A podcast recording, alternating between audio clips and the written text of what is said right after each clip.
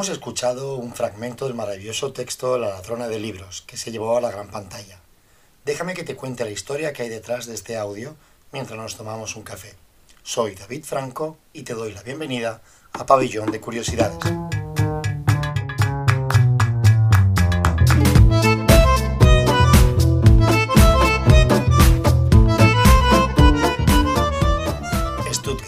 Noche del 9 al 10 de noviembre de 1938. Posiblemente sea uno de los episodios más tristemente famosos y execrables del holocausto nazi. Te hablo de la Noche de los Cristales Rotos, que fue una serie de ataques y asesinatos combinados y linchamientos a judíos por parte de las tropas de asalto de la SA, las milicias vinculadas al Partido Nacional Socialista Obrero Alemán, la Kristallnacht, ¿Cómo se dice en alemán? Bueno, te voy a poner un audio de la pronunciación porque en el anterior episodio dije Dachau y cuando tienes amigos alemanes que te escuchan es lo que pasa, que rápidamente vienen las correcciones. Esto es lo que tienen estas cosas. Dachau, Kristallnacht, Mein Kampf. Bueno, te estaba hablando de la SA, conocidos como camisas pardas, que no hay que confundir con la famosa SS que iban de negro y con camisa blanca. Los linchamientos de las tropas de asalto alemanas contaron con la ayuda de la población civil, mientras que las autoridades miraban para otra parte. La Alemania nazi quiso escudarse en este hecho, como si hubiera sido una reacción espontánea de la población tras el asesinato, del 7 de noviembre de 1938, del secretario de la Embajada Alemana en París por un judío polaco, un hecho independiente por la protesta ante la deportación de sus padres. Es un hecho aislado que la Alemania nazi quiso aprovechar. La población se exaltó y creció la tensión, y las respuestas nos hicieron esperar. Reacciones así han sucedido a lo largo de la historia. Algo parecido sucedió recientemente en mayo de 2020 tras el arresto y la agresión por cuatro policías a George Floyd. Floyd murió asfixiado por una virulenta acción policial. El movimiento Black Lives Matter y el mundo reaccionaron. Pero esto es otra historia y no quiero tampoco mezclarlas y salirme del texto. Los nazis aprovecharon la coyuntura haciendo ver que miraban para otro lado, aunque los ataques fueron organizados por las juventudes hitlerianas apoyadas por la Gestapo, la SS y la SA. El nombre de la Noche de los Cristales Rotos proviene de cómo quedaron las calles cubiertas por los cristales de los escaparates de los comercios judíos. También se destruyeron y quemaron sinagogas. Casi una centena de judíos fueron asesinados y unos 30.000 detenidos y posteriormente deportados a campos de concentración. Era el comienzo de la solución final, como lo denominó Hitler y que desgraciadamente el resto de la humanidad conocemos como el mayor atentado antisemita, el holocausto nazi. Pero esto realmente era la consecuencia, no el problema. Busquemos ese problema de raíz. Esto venía desde hace ya mucho tiempo, cocinándose a fuego lento. Una detonante racista que poco a poco fue calando el odio por el pueblo judío. En las calles ya se comenzaba a ver carteles de propaganda política con tintes raciales donde se leía alemanes, defiéndanse, no compren a los judíos. Aunque la raíz del problema la tenemos que buscar muchísimo antes, en la Primera Guerra Mundial, tras la derrota de Alemania y cómo caló profundamente esta en la sociedad alemana y la forja del resentimiento. Si no has tenido ocasión de leerlo, aunque es rarito de narices el libro, te recomiendo que pases por las páginas del libro Mi lucha, Mein Kampf, de Adolf Hitler, donde proclama en numerosas ocasiones que Alemania debía de quedar libre de judíos, un odio desmedido de las políticas antisemitas que lleva a cabo Hitler tras proclamarse Führer. Delito ser judío. Primera Guerra Mundial. Alemania derrotada. Un hecho y dos maneras de reaccionar. En el episodio anterior hablábamos de dicotomía del control. Si no lo has escuchado te recomiendo que lo hagas. Hablamos de cómo las cosas que se escapan a nuestro control no dependen de nosotros, pero sí podemos incidir en en cómo respondemos ante este hecho. Mientras nos tomamos una taza de café, déjame que te cuente una historia. O mejor dos, que me has caído muy majete.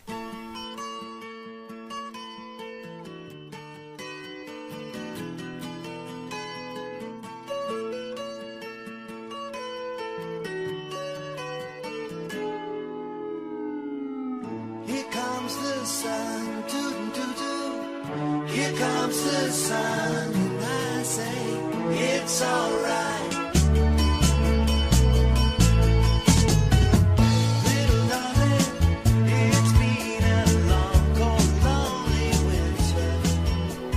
te pongo en antecedentes. Estamos en 1962, en la ciudad inglesa de Liverpool. Un grupo de emergentes muchachos empieza a armar revuelo en la ciudad. Esta agrupación, con cortes de pelo, llamémosle gracioso, porque me recuerda cuando mi madre de pequeño me cortaba el pelo así a lo tazón, y con nombre para el grupo también simpático. Empezó a destacar por su propuesta musical innegablemente buena, que además del público, la industria de la música se dio cuenta enseguida. El grupo lo integraban John, el cantante principal y compositor, Paul, el bajista romántico con cara de no haber roto un plato, y George, el guitarra rebelde. Al poco se les unió un cuarto integrante, el batería. Este era considerado el más guapo del grupo, aunque no le pongas cara ahora mismo. Todas las muchachas se volvían locas por él, y su rostro fue el primero que empezó a aparecer en todas las portadas de las revistas. Él también era el más profesional y serio del grupo. No se metía en rollos de drogas y tenía una novia formal. Incluso la gente de bien, esa que va vestida de traje y corbata, creía que él debía ser la cara del grupo, no John o Paul. Te hablo de Pete Best, pues este mismo año, 1962, tras lograr el primer contrato de grabación, los otros tres integrantes del grupo se reunieron a escondidas y le pidieron al representante musical del grupo, Brian Stein, que lo despidiera. Vamos, lo que viene siendo en toda regla una puñalada trapera. Pero Stein, ves, le caía bien. Estuvo postergando la decisión tras las presiones por parte del resto de los integrantes de los Beatles. Brian Stein llamó a su despacho al batería. La verdad es que Stein no estiró mucho el tema y sin grandes ceremonias despidió a Bess pidiéndole que se largara y buscase otra banda.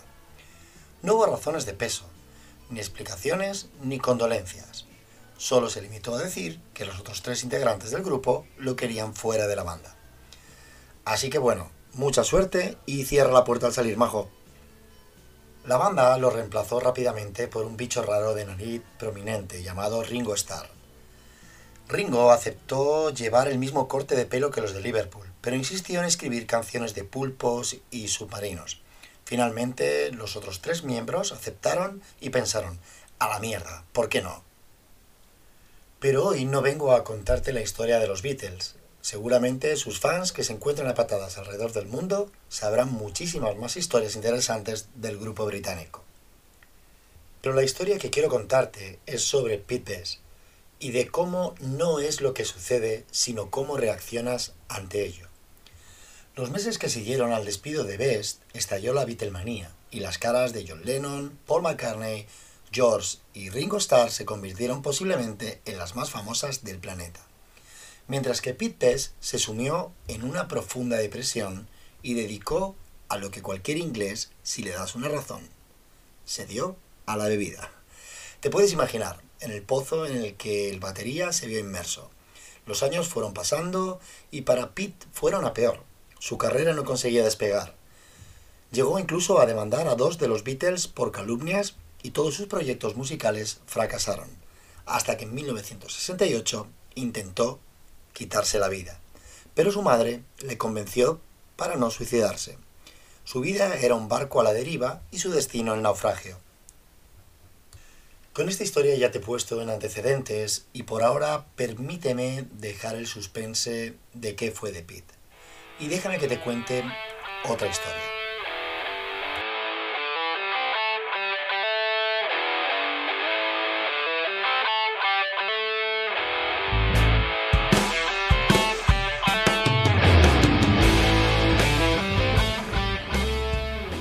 Esta historia es más actual. Estamos en 1983. Un guitarrista con mucho talento es despedido de la peor manera posible, también de su banda de metal. El grupo había cerrado un contrato con un sello musical y estaba a punto de grabar su primer álbum. Pero un par de días antes del inicio de las grabaciones, el grupo le dio la patada en el culo a su guitarrista, sin previo aviso, sin discusiones, sin dramas. Le dieron un billete de autobús para Los Ángeles y adiós gracias. Durante el trayecto desde Nueva York en autobús, nuestro joven guitarrista no paraba de darle vueltas en la cabeza a qué había sucedido, qué había hecho mal y sobre todo qué haría a partir de entonces y qué sería de él en el futuro que le parecía aciago. Además, por aquel entonces no era fácil conseguir un contrato siendo un músico de heavy metal estridente. Este viaje fue un precedente.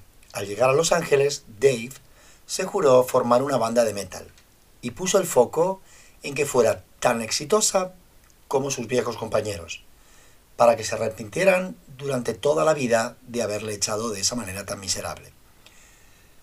Se veía a sí mismo nadando en el llanto de sus traidores, mientras él se convertía en una estrella de rock con conciertos multitudinarios, y sus antiguos compañeros acabarían borrachos, gordos y con esposas horribles. Un demonio musical le poseyó y dedicó todo su tiempo a formar la mejor banda de metal posible conocida hasta el momento.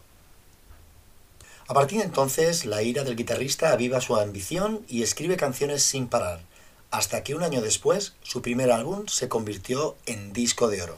Me imagino que habrás adivinado que hablo de Dave Mustaine y el grupo que formó no es nada menos que Megadeth, el cual ha logrado vender 25 millones de álbumes, Dave Mustaine es considerado uno de los músicos más influyentes de la historia del rock.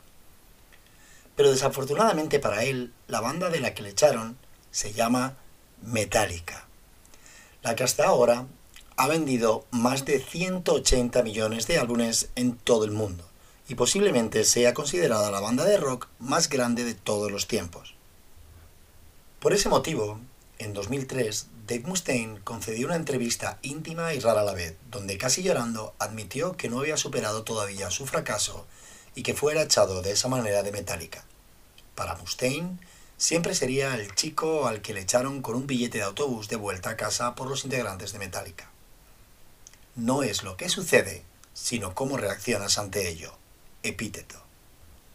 Volvamos a la historia anterior.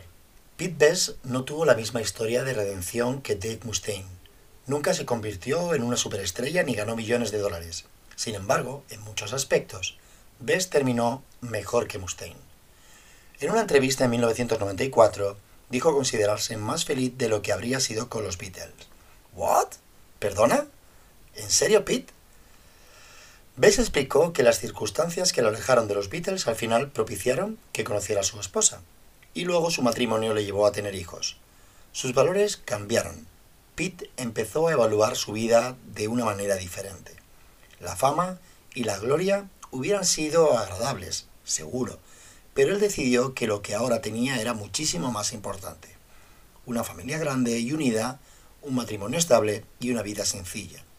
Incluso llegó a dar conciertos como batería, realizó giras por Europa y grabó discos hasta bien entrados los años 2000. Entonces, ¿qué perdió? Solamente mucha atención y adulación, pero lo que ganó significó mucho más para él. Estas dos historias sugieren que algunos valores y parámetros son mejores que otros. Algunos llevan a buenos problemas que son fácil y normalmente resueltos. Otros conducen a problemas malos que no son ni sencillos ni normalmente resueltos. Y hasta aquí, amigo, el episodio de hoy. Hoy me despido de ti, no sin antes darte de nuevo las gracias por escucharme. Y si quieres seguirme, puedes hacerlo en la cuenta de Instagram de Pabellón de Curiosidades. Y si quieres mandarnos alguna sugerencia, tienes el buzón de correo electrónico de pabellondecuriosidades.gmail.com Y para el próximo capítulo de Pabellón de Curiosidades hablaremos sobre Ikigai y propósitos de vida y del poder de las palabras. Hasta el próximo capítulo. Chao amigo, chao amigo. Y que no se te olvide, ser feliz.